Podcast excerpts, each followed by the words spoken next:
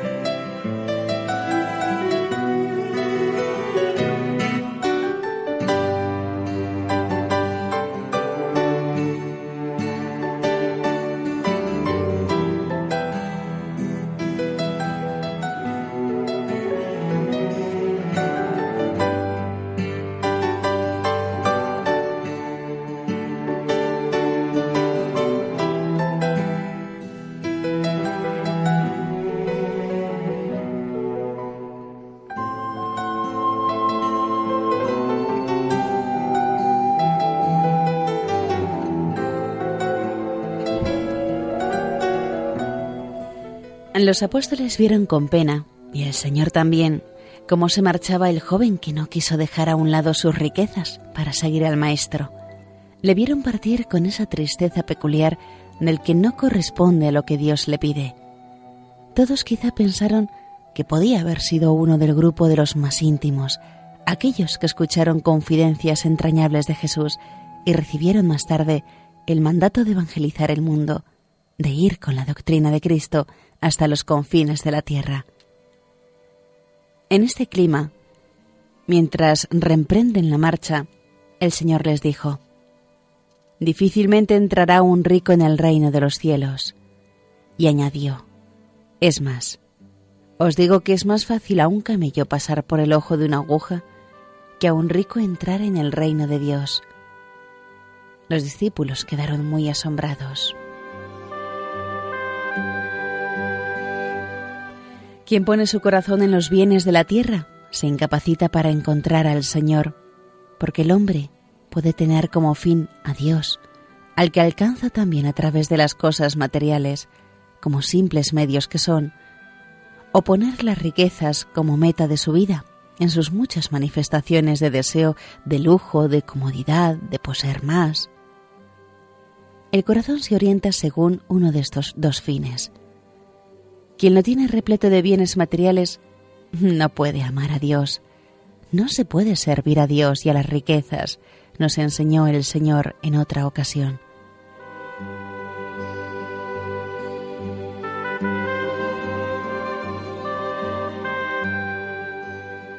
El término arameo original de riquezas que utilizó el Señor es mammón, que designa con irrisión un ídolo, ¿Por qué se trata de un ídolo? Por un doble motivo. Primeramente porque el ídolo es un sustitutivo de Dios. Se trata del uno o del otro. En segundo lugar, por su contenido. Más allá del dinero, simple unidad monetaria, el ídolo Mammón simboliza un instrumento de la voluntad de poder, un medio de posesión del mundo, una expresión de la avidez de las cosas y también una desviación de las relaciones de los hombres entre sí.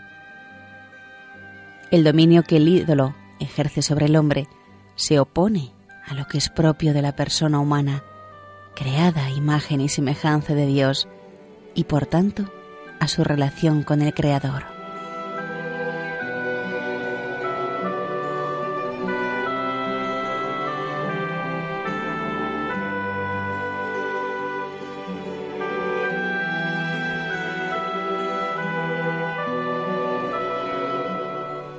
El que pone su deseo en las cosas de la tierra, como si fueran un bien absoluto, comete una especie de idolatría, corrompiendo su alma como se corrompe con la impureza, y con frecuencia acaba uniéndose a los príncipes de este mundo que se levantan contra Dios, contra Cristo.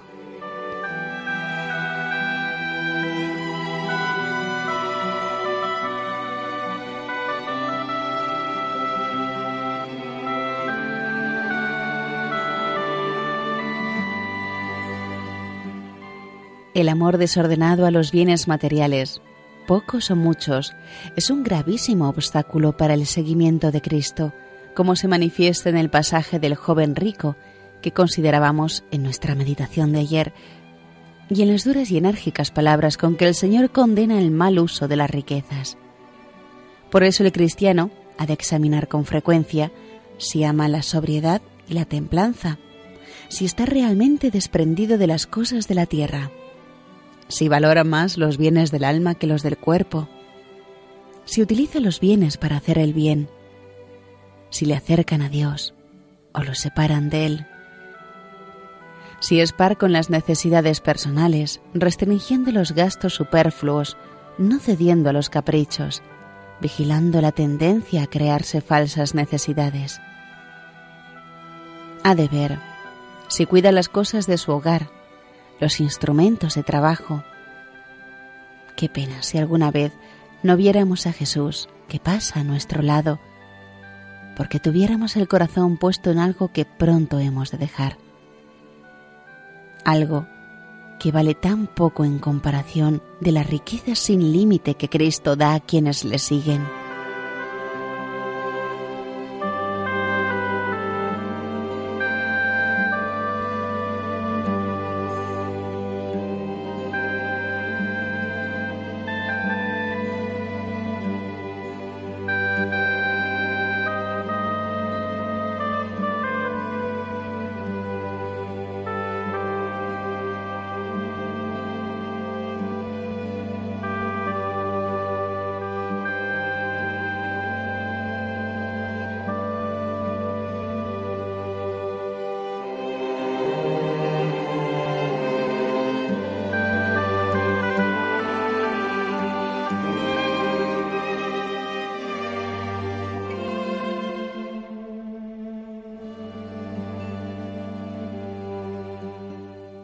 El cristiano que vive en medio del mundo no debe olvidar, sin embargo, que los bienes materiales en sí mismos son bienes que debe hacer producir en favor de la propia familia y de la sociedad, de las buenas obras que sostiene con su esfuerzo y que ha de santificarse con ellos. Nada más lejano del verdadero espíritu de pobreza secular que la actitud encogida del que ve con miedo el mundo y sus riquezas. El verdadero progreso y el desarrollo, también material, son buenos y queridos por Dios. Y el Señor no predicó nunca ni la suciedad ni la miseria. Todos hemos de luchar, en la medida de las propias posibilidades, contra la pobreza, la miseria y cualquier situación de indigencia que degrade al ser humano.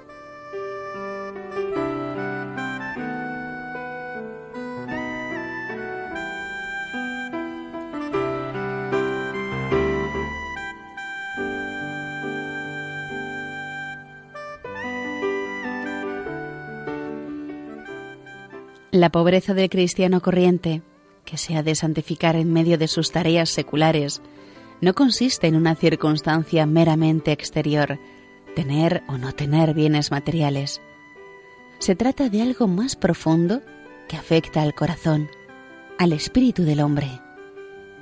Consiste en ser humilde ante Dios, en sentirse siempre necesitado ante Él, en ser piadoso, en tener una fe rendida que se manifiesta en la vida y en las obras. Si se poseen estas virtudes y además abundancia de bienes materiales, la actitud del cristiano ha de ser la de desprendimiento, de caridad generosa. El que no posee bienes materiales abundantes no por ello está justificado ante Dios, sino se esfuerza por adquirir las virtudes que constituyen la verdadera pobreza. También en la escasez puede manifestar su generosidad, su señorío, y también debe estar desprendido de lo poquísimo de que dispone.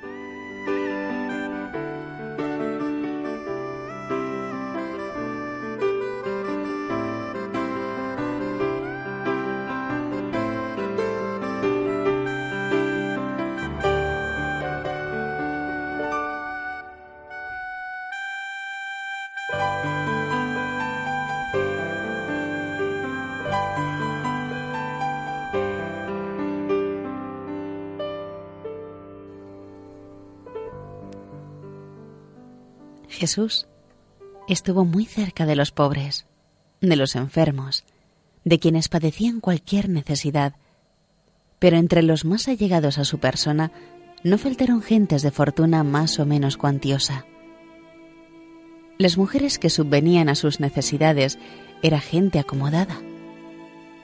Algunos de sus apóstoles, como Mateo y los hijos de Zebedeo, tenían ciertos medios económicos.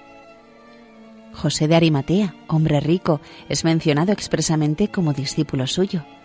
Él y Nicodemo tienen el privilegio de recibir el cuerpo muerto de Jesús, para cuya sepultura trajo este último gran cantidad de aromas, unas 100 libras, más de 30 kilos.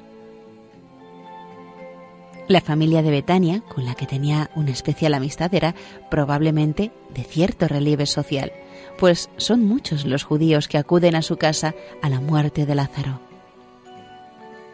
Llama a Zaqueo para hospedarse en su casa y le admite entre sus seguidores. El mismo vestido de Jesús no carecía de prestancia, pues llevaba una túnica inconsútil, orlada. Los bienes de la tierra no son malos. Se pervierten cuando el hombre los erige en ídolos, y ante esos ídolos se postra. Se ennoblecen cuando los convertimos en instrumentos para el bien, en una tarea cristiana de justicia y de caridad. No podemos ir detrás de los bienes económicos como quien va en busca de un tesoro. Nuestro tesoro es Cristo. Y en Él se han de centrar todos nuestros amores. Él es el verdadero valor que define toda nuestra vida, por encima del cual nada hay.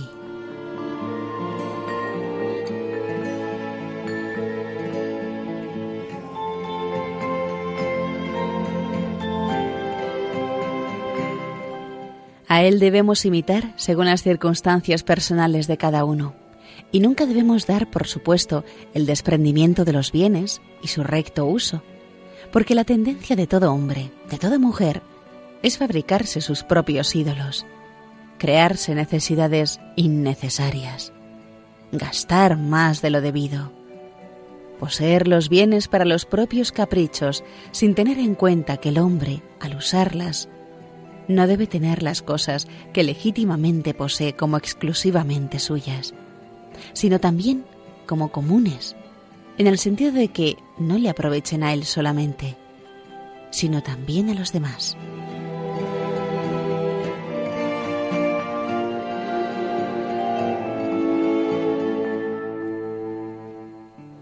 Examinemos hoy la rectitud con que usamos los bienes, y si tenemos el corazón puesto en el Señor, desasido de lo mucho o de lo poco que poseemos, teniendo en cuenta que un signo claro de desprendimiento es no considerar, de verdad, cosa alguna como propia.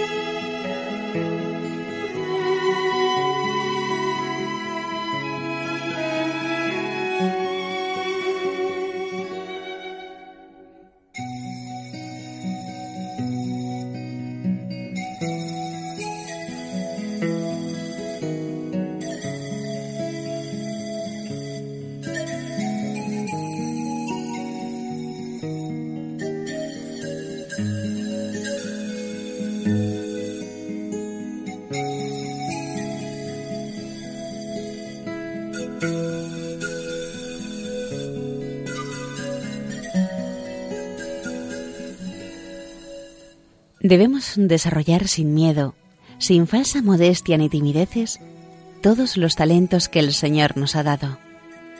Poner nuestras energías para que la sociedad progrese y lograr que sea cada vez más humana, que se den las condiciones necesarias para que todos lleven una vida digna, como corresponde a hijos de Dios. Hemos de aprender a dar de lo nuestro, a fomentar y ayudar, según nuestras circunstancias, a instituciones y fundaciones que eleven y rediman al hombre de su incultura o de sus condiciones menos humanas. Debemos procurar en lo que de nosotros depende que no existan más esas desigualdades o diferencias sociales que claman al cielo. Por un lado, personas que luchan cada día por sobrevivir y por otro, despilfarros que ofenden a la criatura y al Creador. Encontramos muchas dificultades internas en nuestro corazón, donde subsisten las raíces del egoísmo, de la posesión desordenada, y externas, las de un ambiente lanzado sin freno hacia los bienes de consumo.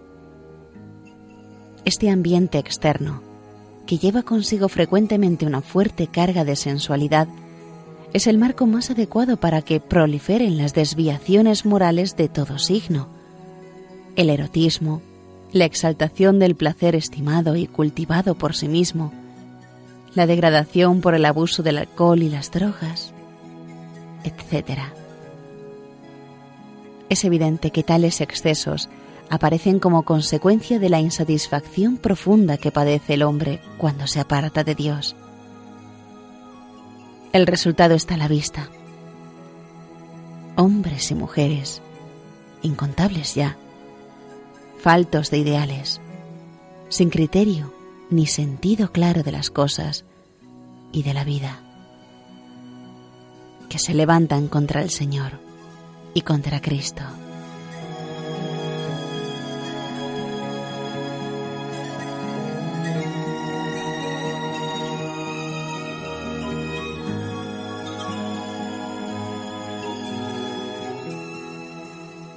Para la mayoría de los cristianos, para aquellos que se han de santificar en medio de las realidades temporales, seguir a Cristo significará desarrollar su capacidad también en cuanto a la creación y afloramiento de bienes materiales en bien de la sociedad entera, comenzando por la familia, que ha de tener los medios necesarios, ayudando a quienes se encuentran más necesitados, creando puestos de trabajo. Pero el fin del cristiano en la vida no puede ser enriquecerse, acumular bienes, poseer lo más posible. Esto llevaría al mayor empobrecimiento de su persona. La templanza en la posesión y en el uso de los bienes da al cristiano una madurez humana y sobrenatural que permite seguir de cerca a Cristo y llevar a cabo un gran apostolado en el mundo.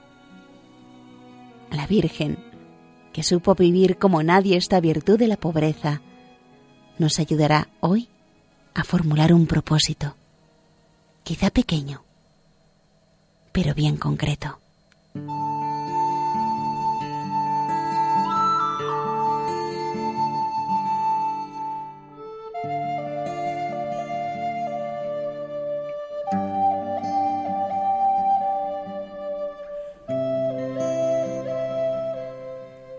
Y hasta aquí, queridos hermanos de Radio María, la meditación de hoy, el sentido cristiano de los bienes, basado en el libro Hablar con Dios de Francisco Fernández Carvajal.